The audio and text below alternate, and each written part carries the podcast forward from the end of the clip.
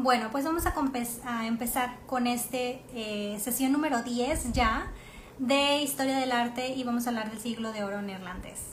Ahora, en el pasado vimos el manerismo y vimos el renacimiento y ya estamos en una época más avanzada. Estamos hablando que esta época en específico fue de 1585 a 1702. Entonces realmente sí duró bastante tiempo y esta se traslapa con otros movimientos. Este se da en los Países Bajos, en Netherlands, por eso el neerlandés. Y em, en esta época realmente Dutch o los Países Bajos tenían muchísimo poder eh, sobre Europa. Estaban agarrando bastante poder sobre Europa y también había muchos movimientos protestantes.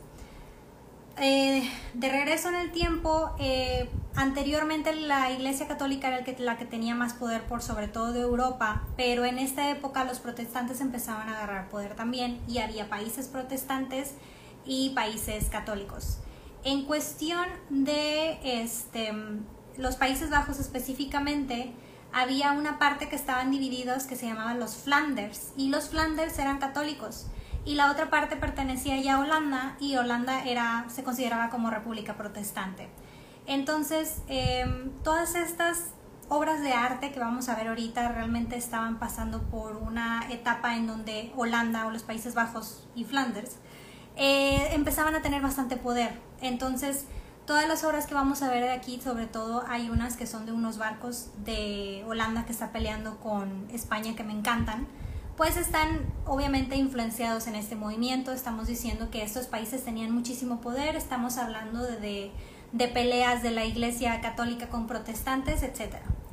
Pero, en específico, algo muy importante en este movimiento es, eh, yo lo considero dos cosas. La primera es que los artistas empezaron a evolucionar lo que hacían y realmente ya no solo hacían retratos para la realeza o para la iglesia, empezaron a evolucionar de que, bueno, ¿sabes qué? Vamos a hacer cuadros para el nivel medio, para la clase media, y de esa manera poder generar ingresos. Claro que ahorita vemos a muchísimos artistas famosísimos y que valen millones y billones de dólares o euros sus obras de arte. Pero estamos hablando que en esa época realmente no tenían dinero y pues obviamente querían generar más dinero.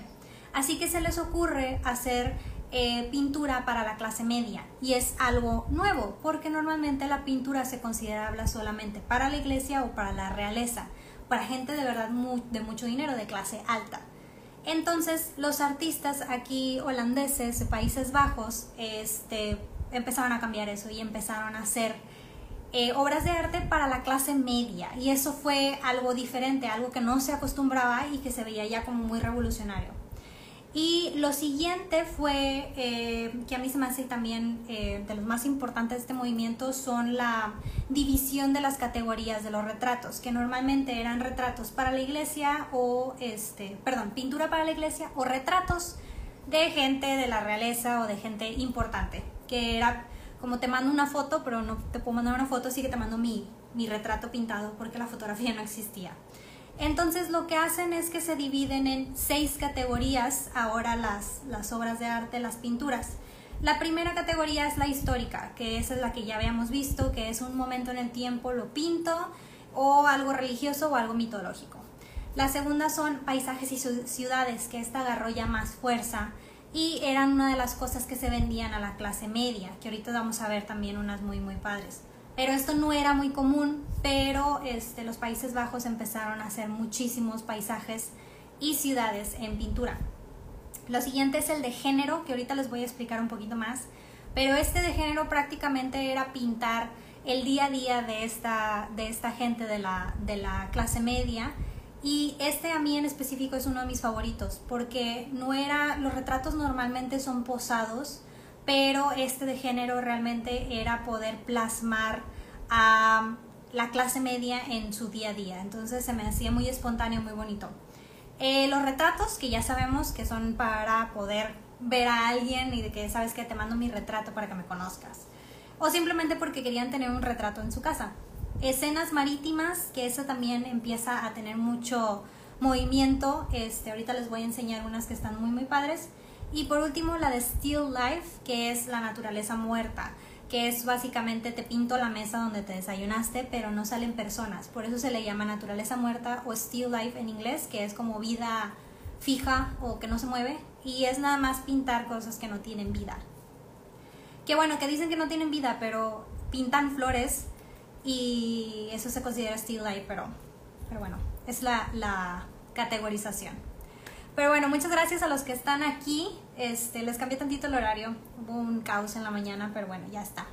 Ahora, lo primero que les voy a hablar, les voy a hablar de dos artistas muy importantes. El primero es Vermeer, que es el que estamos viendo ahorita. De esta pintura la hizo él. Ahorita les voy a enseñar un poquito más. Del siguiente que les voy a hablar también es eh, Rembrandt, que, es uno, que son los dos básicamente más sobresalientes de esta época y les voy a poner aparte otras obras de arte para este, que veamos las seis categorías que les estoy diciendo ahorita, que esto fue básicamente lo diferente del siglo de oro neerlandés. Y eh, paréntesis, también este libro lo compré en el Rijksmuseum de Ámsterdam, Rijksmuseum. Si les gusta este movimiento, a mí me gusta muchísimo, muchísimo por la, la, la lo real de las pinturas, y los colores a mí me gustan que sean menos, menos saturación y como que más usan mucho el negro, no sé, me gustan muchísimo esta, esta, estas obras. Si les gusta a ustedes este movimiento, entonces si van a Ámsterdam, hay dos museos que les recomiendo. Uno no lo he visto, pero hay muchísimo review muy bueno, que es el de Van Gogh. Y la segunda es eh, este, en específico, el Rijksmuseum. Está padrísimo. Todo está hermoso. Entras y lo primero que ves son las espadas que utilizaban los guerreros. Que a mí, yo estoy alta, yo mido 1,72. Me llegaba la espada, o sea, yo le llegaba la espada, creo que era la mitad de la espada, o sea, estaba gigantesca. Y yo, la gente estaba gigante o simplemente usaban espadas gigantescas. Pero son espadas realmente que usaron y están preciosas. Y luego también hay barcos, los barcos que usaban, que ahorita los vamos a ver en las pinturas. Entonces, este museo me encantó y está muy bien acomodado. Eh, hay secciones, entonces todos los barcos, todas las em, espadas o cascos de la guerra. Entonces, realmente este museo sí les va a gustar bastante, porque está muy ordenado, muy, muy específico. Pero bueno, aquí también este, me faltó un detallito, que surgió lo que se llaman vanitas, eh, que muchos pintores se les se nombraron a ellos mismos como los vanitas. Pero vanitas, ¿qué quiere decir? prácticamente es el género de la pintura que les digo que ahora salió, que es el de Still Life o Naturaleza Muerta, que realmente esto floreció en el siglo XVII, que es el donde estamos ahorita. Pero para que sepan de dónde surgió esa palabra también. Y bueno, comenzamos con, les voy a, hablar de este señorazo, eh, Jan Fermin van Delft, que él nació en Delft, en una ciudad de este, los Países Bajos, no es el retrato más hermoso del mundo, pero sus obras están muy bonitas, ahorita se las voy a enseñar. Y bueno, pues esta persona eh, fue muy famosa, de hecho se ganó el título de el máster de la luz o el que podría hacer con la luz cosas brillantes. Y en su cuadro van a ver que pues es cierto, realmente em, cuando él pintaba sí se notaba que conocía muy bien cómo la luz pudiera o la iluminación que utilizaba él hace que sus cuadros tengan como que un efecto diferente al de los demás. Desafortunadamente murió muy joven, murió a los 43 años, pero sí fue muy muy famoso. Una de sus pinturas más famosas, y de hecho una de las pinturas más famosas del siglo de oro neerlandés, es esta, que es la joven de la perla, que anteriormente no se le consideraba como la joven de la perla, le cambiaron el nombre. Realmente esta era la joven del turbante y le cambiaron el nombre a la de la perla porque dicen que realmente lo primero que ves es la perla y posteriormente ves el turbante. Entonces le pusieron más énfasis a la perla y le cambiaron el nombre. Ahora, ¿por qué es una de las obras más importantes de Fermín? Y es básicamente por la expresión y eh, la posición de la joven, porque no era muy común. También recordemos a, a Da Vinci cuando estuvimos hablando que fue el que empezó con los tres cuartos. Anteriormente nada más se hacían retratos a perfil o completamente de frente. Entonces esta posición como que voy caminando y volteo a verte es una posición que no se acostumbraba en la pintura. Entonces realmente esto es nuevo para ellos. Ahora, la expresión de la cara, estamos diciendo, bueno, varios historiadores este, hicieron ahí el quotation que realmente parece como esta joven iba caminando y voltea y es donde congelan el, el retrato, o sea, realmente se ve muy casual ella, muy muy relajada. Y normalmente esto en los retratos tampoco era común. Si ven los otros retratos son posados. Y esta al parecer tiene como un efecto como si no estuviera posando para un retrato, simplemente es algo que está sucediendo, es como si hubieran congelado el tiempo y ella simplemente volteó a ver si alguien le hablaba o volteó a, a ver algo. Ahora, lo que también este, en cuestión de técnica de pintura son eh, las sombras, algo muy importante también en este cuadro, que las sombras que marca ella y cómo le da la luz de este lado, realmente hace que, que, la pintura sea algo muy diferente y sea una técnica muy avanzada y muy buena y por eso se lo considera una de las mejores obras de Vermeer. Ahora, esta muchacha, no saben quién es, tienen dos ideas de quién pudiera ser esta muchacha. La primera es que pudiera ser su hija María, la hija del pintor, que se llamaba María, o puede ser la hija de un patrón de él, que se llamaba Magdalena van Ruijden. Ruijden. La V chica se pronuncia como F, allá en como Dutch, no Deutschland, Dutch, holandés. Y bueno, esta, así como la Mona Lisa, cuando yo fui a ver la Mona Lisa, la verdad, yo no había visto cuánto medía la Mona Lisa, había visto toda la historia y todo, pero nunca le puse atención a la medición. Y cuando la vi, yo esperaba ver algo muy grande. Y es un retrato chiquitito, bueno, este también es un retrato chiquitito, mide 44 por 39 centímetros, o sea, realmente es algo chiquito. Dicen los historiadores que realmente la cara de ella es no más grande que la cara de una persona normal. Entonces cuando la gente la ve en persona, dicen que está muy bonita, que realmente es muy admirable toda su técnica y su historia, pero no es tan asombrosa porque está chiquito el cuadro, 44 por 39 centímetros, entonces sí, sí está, está pequeño. Pero eh, lo más importante del cuadro es lo que les comento, la técnica que usó, el, la pose de la muchacha, que realmente es algo muy casual, muy como si fuera una fotografía que le tomas a alguien y eso es lo que hizo que esta sea una de las obras más importantes de él. A mí en lo personal es una de mis favoritas del siglo de oro neerlandés. Pero bueno, también se pintó, ahora, la que acabamos de ver entra en las de las seis categorías, entra en la de retratos. Ahora, en la siguiente entra la de paisajes y ciudades. Esta es Delft, la ciudad de Delft, en donde nació eh, y em, la pintó entre 1660 y 1661. Y realmente eh, lo que le reconocen también a esta es que esta ciudad era, tenía mucho bullicio, mucha, era una ciudad muy con mucho ruido y mucho movimiento. Y Vermeer lo que hace es que la pinta de manera en que tú la ves y parece una ciudad muy tranquila. Aquí les enseño una foto que había ahí del 2019 de esta misma ciudad. Dije, mira, les voy a poner la foto también. Realmente sí se parece mucho a la pintura que hizo Fermín en esa época. Y ahora, como les decía, esto ya era una categoría diferente porque no se acostumbraba a pintar simplemente paisajes por pintarlos, sino iba relacionado a algún retrato comisionado o la iglesia. Pero en este momento estas seis categorías nacen.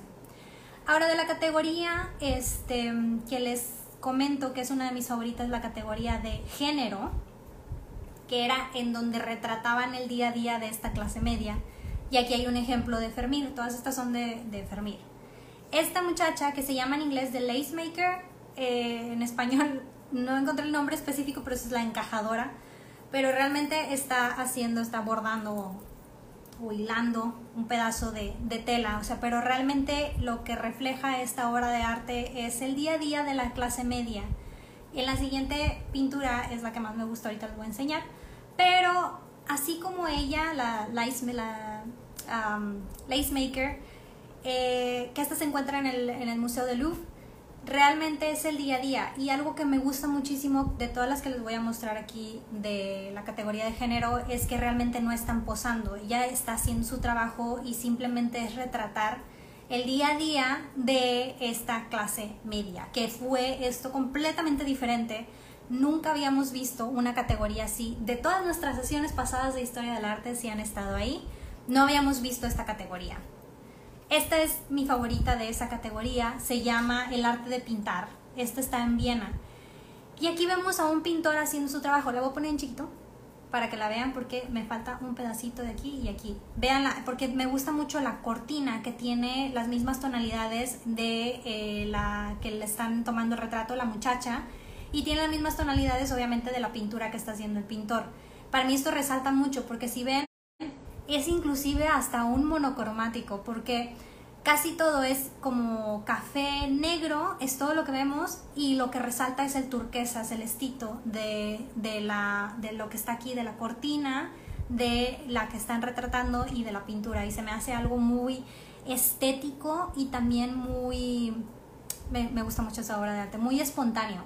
porque La muchacha sí está posando para su retrato, pero realmente esto no es el retrato, la, la pintura es del del pintor que está haciendo su trabajo. Y estamos viendo un día a día, es como si vieras a la ventana de un estudio de un pintor y te encontraras esta escena. Y es lo que más me gusta de esta categoría de género. ¿Por qué? Porque no están posando, a lo mejor sí posaron, pero la verdad es que no creo, sobre todo, por ejemplo, esta no se ve que esté posando, que esté ahí quieta. Y es algo diferente. Y en esta categoría de género es, bueno, vamos a pintar a las personas de día a día lo que hacen. A ver, a ver si puse. Ah, sí, muy bien, pero es más adelante. Ok, ahorita les voy a enseñar otras que también me gustan mucho. Esta es mi, una, esta es mi favorita de la de género y ahorita les voy a enseñar de otras. Y bueno, eh, Fermir fue muy importante también para esta época y la, el otro pintor que les quiero hablar es Rembrandt. Rembrandt Harmensun van Ring me gustan muchísimo los nombres holandeses, están bien padres. Pero bueno, Rembrandt también es uno de los más conocidos, probablemente han escuchado hablar de él. Aquí les voy a mostrar ciertas obras. Hay una que es eh, mi favorita de retrato de él y otra también de género, que está muy, muy padre. Pero bueno, aquí les voy a... Bueno, este es un autorretrato de él y les voy a mostrar la primera. Para los que hayan visto Game of Thrones, les voy a mostrar esta a ver si captan este esta obra de arte. Pero bueno, la primera es, vean, me encantan, el, el Museo de Rijksmuseum está lleno de este tipo de fotografías que se consideran prácticamente son retratos en grupo, que también eso era algo nuevo, porque normalmente los retratos eran muy muy pocas personas, pero aquí en los retratos en grupo, que no eran como lo que habíamos visto anteriormente de las pinturas de la iglesia, aquí estamos viendo a la milicia, que pues formó una parte muy importante de los Países Bajos porque como les había comentado, en esta época los Países Bajos tenían muchísimo poder. Pero bueno, este o también los dicen los historiadores, los selfies en conjunto o en grupo. Y realmente estos retratos en grupos fueron muy, muy importantes. Aquí estamos viendo a la milicia y esta obra se llama The Night Watch. Y yo así de, ¿Será, ¿Será que lo hayan sacado Game of Thrones ahí de donde está Jon Snow? Pero bueno, para los que vieron Game of Thrones me van a entender y si no, pues vean The Night Watch Game of Thrones para que vean a qué me refiero. Pero bueno, algo que me gusta muchísimo, muchísimo de todas estas obras, yo estaba encantada en todo el museo, para mí mis ojos veían así de que todos felices. Me encanta demasiado los tonos que utilizan, que parecen que de la paleta de colores agarran tres, cuatro colores nada más, no le meten tanto y se me hace muy estético, muy elegante su, su, pintura. O sea, realmente para mí personalmente se me hace muy, muy elegante su pintura. Como lo habíamos visto en la de la pintura, me voy a regresar a, Fermir. Aquí les comento que solamente es café con negro en, en toda su paleta y el turquesa. Y le agregan siempre un color para que resalte. Y por ejemplo aquí lo que más resalta es el rojo del jefe que está ahí en medio diciéndole a su equipo básicamente la táctica de guerra que vayan a hacer. Pero todo lo demás es café, café y sus tonalidades hasta el negro. Y así van a ver, ahorita que les vaya mostrando las otras, observen esto. Y a mí me encanta, me encanta también lo realista que son las, las fotografías, y, la barba y realmente la cara de la gente, la expresión. O sea, ya estamos viendo fotografías muy, muy fotografías. El chip, el chip. Eh, pinturas muy realistas y realmente esto es, es fantástico, es muy admirable de, de, los holandeses que realmente llegaron a hacer este tipo de trabajos. Está muy, muy bonito. Me encantó The Night Watch. Está muy padre, está muy padre. Este, y bueno, La siguiente eh, también es una, esta me gusta mucho, pero es muy similar a casi todas del siglo de oro neerlandés, o sea, van a ver mucho así. Pero a mí me encanta, me encanta por los colores que utilizan, o sea, realmente son muy elegantes y me encanta por las expresiones y lo realista que son los cuadros. Ahora el siguiente es uno de mis favoritos de este. Todos estoy diciendo que son mis favoritos, no, no, llevo poquitos. Es uno de mis favoritos de este Rembrandt. Voy a categorizarlos ya por artistas porque tengo muchas favoritas. Pero bueno, es esta. Van a decir, Kimberly, ¿por qué? Es que se me hace espectacular esta, esta obra. Realmente esta se llama Lección de Anatomía y me gusta muchísimo porque observen lo que les digo de la monotonía de los colores. Negro y café. ¿Qué otro color ven? El rojo del brazo de la persona, que es donde está estudiando. Entonces, realmente utilizaban este tipo de colores eh, para llamar la atención. Por ejemplo, estamos viendo los mismos colores y en el rojo es donde tu, tu ojo va a captar primero porque es el único color que es diferente a la monotonía del café hasta el negro. Ahora aquí estamos viendo mucho el blanco que es esto de este, el cuello de las personas que están ahí. Me gusta muchísimo esta obra porque se me hace una obra maestra en la utilización de los colores, pero sobre todo de la luz vean la luz que, eh, vaya, están poniendo en las caras de cada una de las personas ahí y la expresión que tienen. Se me hace brillante la técnica de luz que utilizó. O sea, realmente es una de mis obras favoritas, precisamente por, por la estética y la técnica que utilizó. Realmente es algo impresionante. Digo, no es una escena muy bonita como normalmente a mí me gustan las cosas así lindas, pero realmente la técnica que utilizó Rembrandt para la iluminación y la expresión, el realismo, o sea, realmente estás como si estuvieras viendo realmente una clase de, de anatomía y estas son las personas que están estudiando ahí con el maestro, o sea, realmente es un, una obra de arte espectacular de Rembrandt. Para mí esta es de mis favoritas de Rembrandt,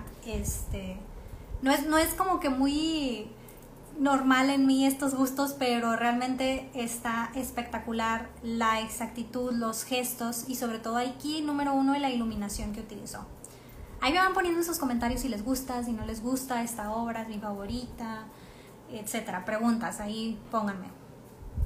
Pero bueno, ahora el otro que les voy a poner es un retrato. Ah, este entra en la categoría de los selfies en grupo, de los retratos en grupo, que también era algo eh, pues diferente, o sea, realmente no vas a ver este tipo de obras para atrás en el tiempo, vas a ver obras muy diferentes. Si ves a más personas, probablemente son ángeles y es para la iglesia, o sea, realmente esta era una clase de anatomía, que es algo común para esa época.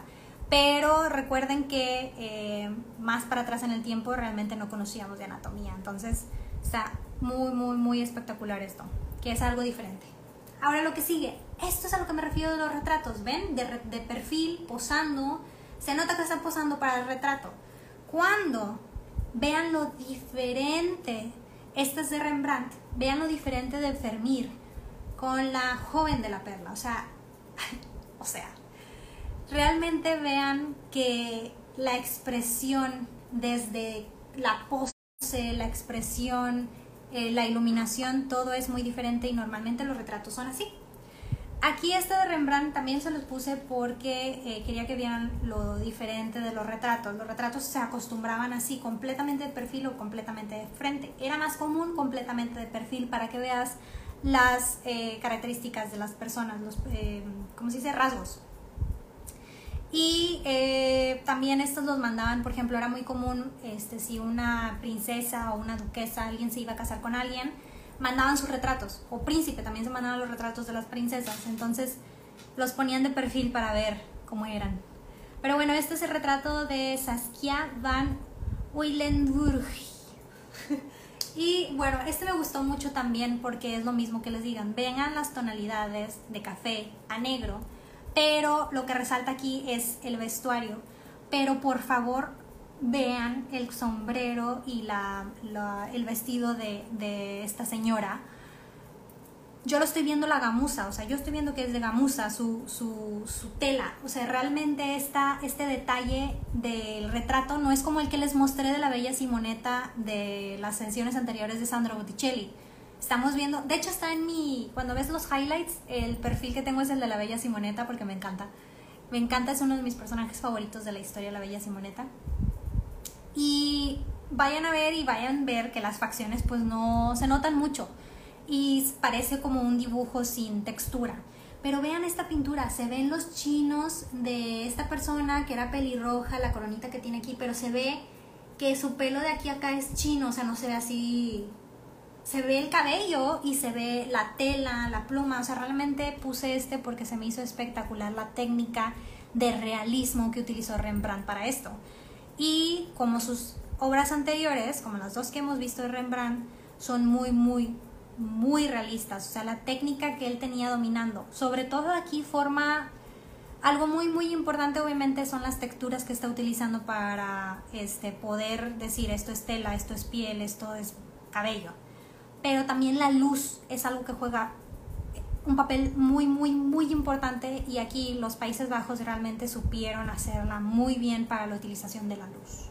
Y ahora no, no sé si hay fotógrafos aquí, pero no es la utilización de la luz que nosotros usamos. Por ejemplo, tengo una lámpara ahí blanca para que ilumine, no. Imagínense ellos pintarlas, o sea, realmente ellos los tenían que imaginar que, ah, bueno, le voy a poner más iluminación, pero se las ponían manual, o sea, realmente, si hay pintores aquí, saben lo complejo que es, y si hay fotógrafos, pues no es como nuestras, nuestras luz de que, ah, sí, ilumina acá y hace un reflector, pues sí, pero tú ya tenías que hacer el resultado, tendrían que ellos como calcular qué tipo de luz y tenían que ellos simular hacia dónde tenían que hacer la luz y todo. Obviamente había momentos en donde sí ponían la luz ellos, pero eh, había momentos donde ellos simplemente la tenían que calcular en la cabeza. Por ejemplo, en esta en específico, para los fotógrafos, díganme qué luz está utilizando. No es una luz de una ventana, porque si fijan en el sombrero, este sombrero le tiene que hacer sombra, sí o sí, a la, a la señora, esta mujer joven, Saskia. Pero la luz tendría que venir de cierta manera, tendría que utilizar dos luces porque si viene de hacia abajo empieza a crear otras sombras acá sobre todo si viene de hacia arriba, eh, le hace sombra el sombrero. Si viene directo, le hace sombra aquí, así como yo tengo aquí la sombra. Entonces, realmente esta sería como la utilización de dos, de dos luces para los fotógrafos. Pero realmente él tenía que adivinar, o sea, imaginar cómo iluminar el rostro y cómo iluminarlo para hacerlo mejor. De la misma manera que estamos viendo aquí. ¿Por qué? Porque estamos viendo, inclusive, si ven en la pared, les puso sombra en la pared como si tuvieran un foco. Pero, por ejemplo, ninguno de estas personas hace sombra a la de atrás o a la anterior como para taparle su cara. Entonces realmente era una utilización de una luz muy, muy, muy peculiar la que utilizaron, que es lo que más admiro de estas obras. Y me encantan sus colores, son mis favoritos. Pero bueno, continúo. Aquí les voy a enseñar un autorretrato de este Rembrandt este se me hace este, pues un autorretrato bueno, pero sigue siendo no tan padre como todo lo que les he enseñado ahorita. Pero les quería poner, este también está en el Rijksmuseum, está muy muy padre. Y bueno, les, este era Rembrandt, es uno de sus autorretratos. Les voy a poner otra obra aquí que me gustó mucho.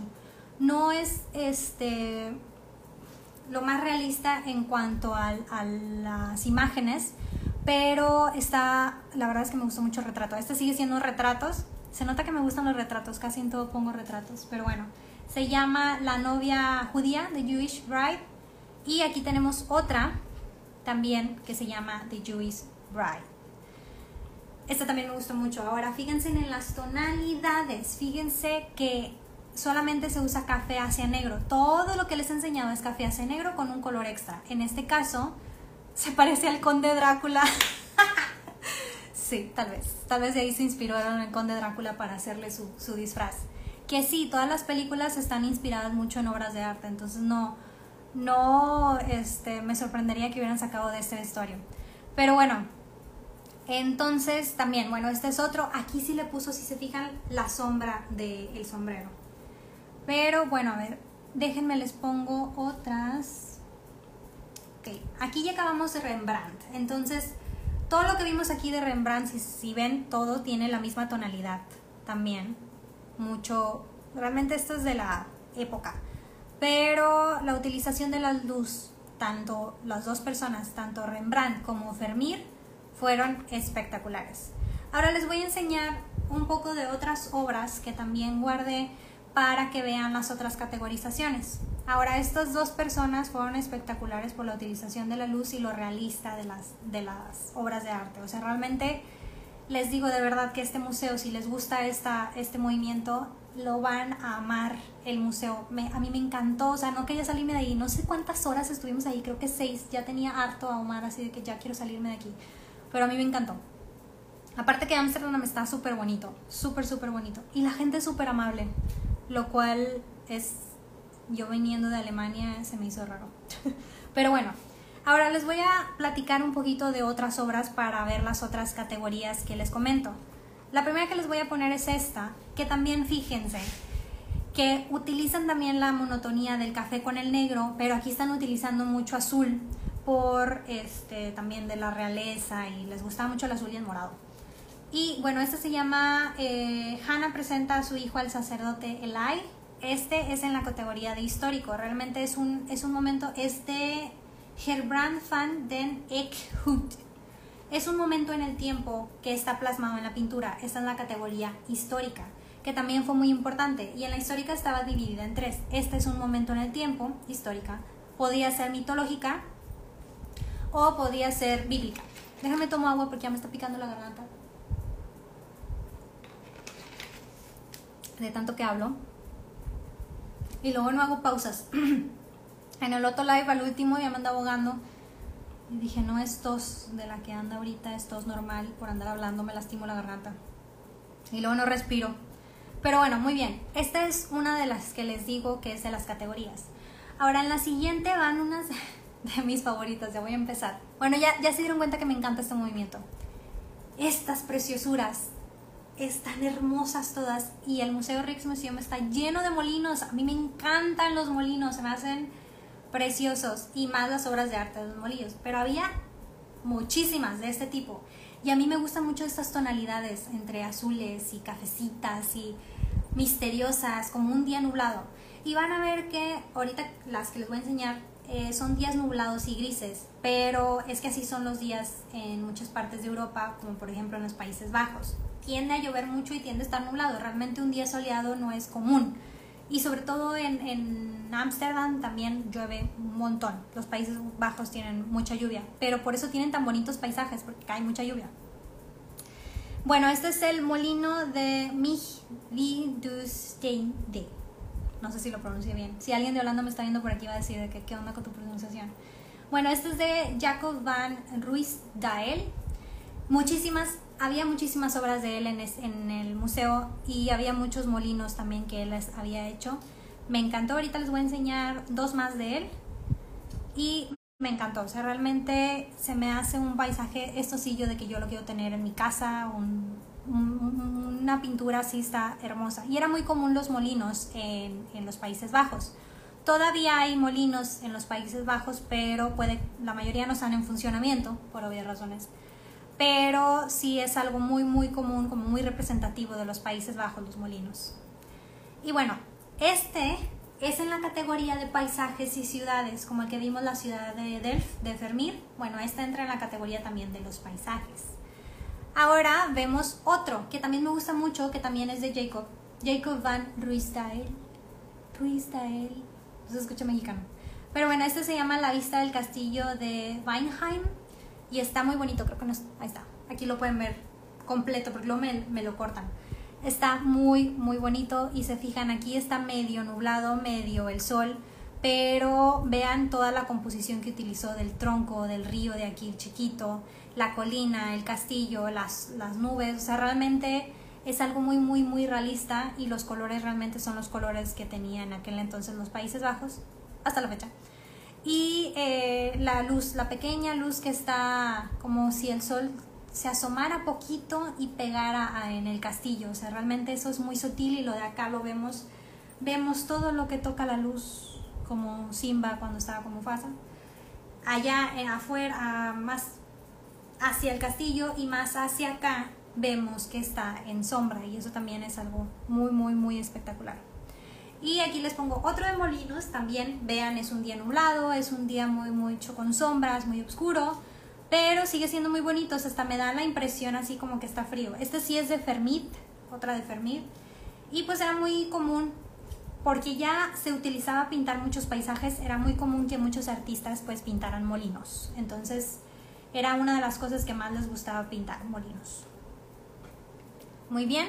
Ahora, recuerden que volvemos a, la categoría de género y quise poner esta porque creo que esta representa muchísimo lo que les quiero decir de lo de género. Esta es de Hendrik con Cronelis Vroom. Vroom. Eh, y. Ah, no, espérense, esta no es, esta no es. Esta es de Fermid, ya me, ya me, ya les, ya me hice bolas. Esta es de Fermid y es eh, la Milkmaid, como la señora de la leche, pero se escucha muy feo en español. Vamos a dejarle Milkmaid, la damisela que reparte la leche. Pero bueno, esta en específico es eh, muy, muy, muy... categoriza muy bien el rubro de género. ¿Por qué? Porque estamos viendo a una muchacha en su día a día sirviendo la leche, sirviendo el pan, sirviendo la mesa y realmente esta persona está haciendo su tarea y en esta pintura representa el día a día de esta muchacha. Entonces, realmente esta categoría de género es completamente disruptiva para en su época. Ya eran súper innovadores en esto porque no era común. Era pintar a la clase media en su día a día. ¿Cómo por qué? ¿Por qué? Porque ahora estaban ampliando su mercado, se pusieron ahí a estudiar los artistas y dijeron, ¿saben qué? Vamos a hacer expansión de mercado y en lugar de hacer nada más este, hacia la clase alta en la iglesia y en la, este, la realeza, vamos a, expandir mercado y vamos a hacer también la clase media. Y aparte hicieron un nuevo producto, expansión de producto. ¿Por qué? Porque aparte de pintar solamente de la iglesia o de retratos, van a decir, no, pues aparte vamos a pintar paisajes y a pintar a esta clase media día a día, porque pues prácticamente era un nuevo mercado. Pero siguen siendo pinturas, entonces no era diversificación, a menos que pusieran a hacer otra cosa. Pero bueno, ellos realmente tuvieron muy, muy buenas ideas eh, para poder innovar en este aspecto. Entonces, estar pintando a la gente día a día también nos da a nosotros en este tiempo una imagen de qué era en aquel entonces este, la clase media, porque nada más veíamos a los reyes, pero qué hacía la clase media no sabíamos. Los reyes o los dioses o las, los dioses mitológicos no, no, o lo bíblico, pero no veíamos al, al pueblo, a la gente normal en su día a día hasta este momento. Y este momento es muy importante en la historia del arte porque ahora podemos ver en las obras de arte a la gente común del día a día. Entonces se me hace impresionante este género. Se me hizo muy innovador de parte de los artistas eh, de los Países Bajos. Y bueno, otra categoría que también fue muy importante, porque estábamos hablando de que los Países Bajos tenían ahora mucho poder y ese poder se eh, debía también a muchas guerras. Y aquí vemos, eh, ahora sí es este Hendrik Kronelis Vroom, la batalla del mar de Harlenmer, Harlenmer y entre Holanda y España. Ay, no le puse zoom, no le puedo poner zoom, qué mensaje. Ay, miren, me pueden hacer zoom yo, no sabía. Pero bueno, ya, acabo de descubrir otra cosa. Este, mm, no sé si alcancen a ver la bandera del primer banco. Tiene la bandera de España contra la bandera de Holanda. Ahí está en chiquitito, aquí abajito. Si lo pueden ver, ojalá que sí. Digo, si lo hago así, menos van a ver. Así creo que es lo, lo... Pero ahorita les enseño otra obra que está un poquito más grande. Pero estas también son diferentes. ¿Por qué? Porque están pintando una escena de batalla con España. Que también España era fuertísimo en esa época este, que también vamos a hablar de España el próximo domingo. Entonces traían pique España con los Países Bajos, que también eran muy, muy, muy poderosos los dos. Muy, muy, muy poderosos los dos. Y en España ahí estaban teniendo ellos también el barroco, que es lo que vamos a hablar el próximo domingo, que también es uno de mis movimientos favoritos. Pero bueno, y aquí estamos viendo también, fíjense, las mismas tonalidades de café con negro, pero con obviamente el tono azul del mar pero sigue siendo como no les gustaba mucho la saturación, las sombras, los movimientos, pero vean el movimiento de los barcos, vean este acto de guerra marítima. Y esta es una nueva categoría también que se llamaba categoría marítima. Aquí les voy a poner otro. Mira, aquí se ve mejor ya la bandera de Holanda. Digo, no se ve la de España, no la veo. en la otra sí se ve. Allá abajito se ve la de España. Bueno, estaban en guerra con, con España. Este se llama Barcos holandeses embistiendo a los españoles en las costas de Flemish en 1602. Súper largo el título, pero pues supongo que tienen que ser muy específicos. Me encantan, me encantan estos cuadros. También en el Rijksmuseum, este, dale con el museo. Es que está, si de verdad les gusta este movimiento, tienen que ir a ese museo cuando vayan a Ámsterdam. Eh, hay una sección eh, completa de marítimo. Entonces están todos estos cuadros y están a escala los eh, barcos que utilizaban para la guerra. Y está espectacular, todo está hermoso, que ese es después de la sección de los cascos que les digo que peleaban con las espadas que están tres veces más grande que yo, este, y realmente esto eh, tiene una sección súper importante porque en los Países Bajos eh, pelearon mucho en, en mar, a través del mar y pues uno de sus contrincantes mayores era España, porque España en esta época era muy, muy, muy poderoso. De hecho, España desde lo de la conquista a nosotros, creo que aquí hay puros latinos, entonces a todos nosotros, todos de México hacia abajo, este, menos eh, Brasil, que les tocó Portugal, tenía muchísimo poder, pero iba perdiendo poder poco a poco. La razón por qué España pierde poder es porque se queda sin heredero.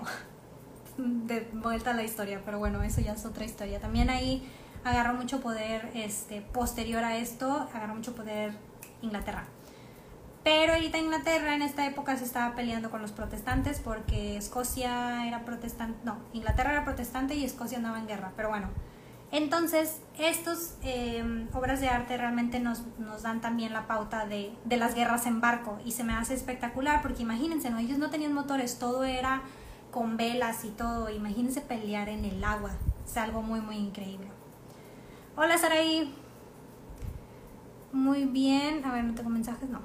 Me encantan tus referencias. ¿Cuáles? Seguro dije una chistosa porque... Muy bien. Y lo último, para cerrar con broche de oro. De hecho, quería cerrar con esta de broche de oro, pero me falta Still Life. No les he enseñado nada de Still Life, pero esta comienza en este siglo de oro neerlandés, pero hay muchísimo más obras de arte de Still Life que toman bastante poder, pero en las, historias, en las sesiones futuras vamos a hablar de Still Life. ¿Qué es Still Life o qué es naturaleza muerta? Es esto. Prácticamente aquí estamos viendo una mesa de desayuno toda regada, en donde, eh, bueno, es, el artista es eh, Willem Klaes, mesa de desayuno con un play de Blackberry, así es el título, muy innovador. Y realmente estamos viendo una mesa de desayuno ya medio terminada, ahí con la copita todavía llena. Y realmente esto nada más era para adorno, pero también era tipo mostrar este, lo que tenían ellos. Estamos viendo el detalle del Blackberry, el pie de Blackberry, también que no lo podían costear todos.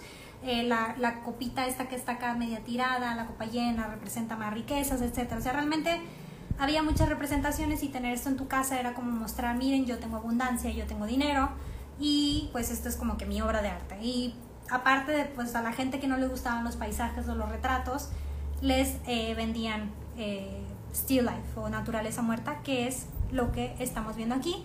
Que también pues vas, aquí empezó a nacer la naturaleza muerta o Still Life en los retratos, pero empieza a agarrar poder en, eh, más adelante en la historia. No sé ni cuánto tiempo llevo porque no sé a qué horas empecé, pero ya acabé. Este me lo aventé, creo, un poquito más rápido. Pero no quiero que duren tanto tiempo para luego que los alcancen ver completos.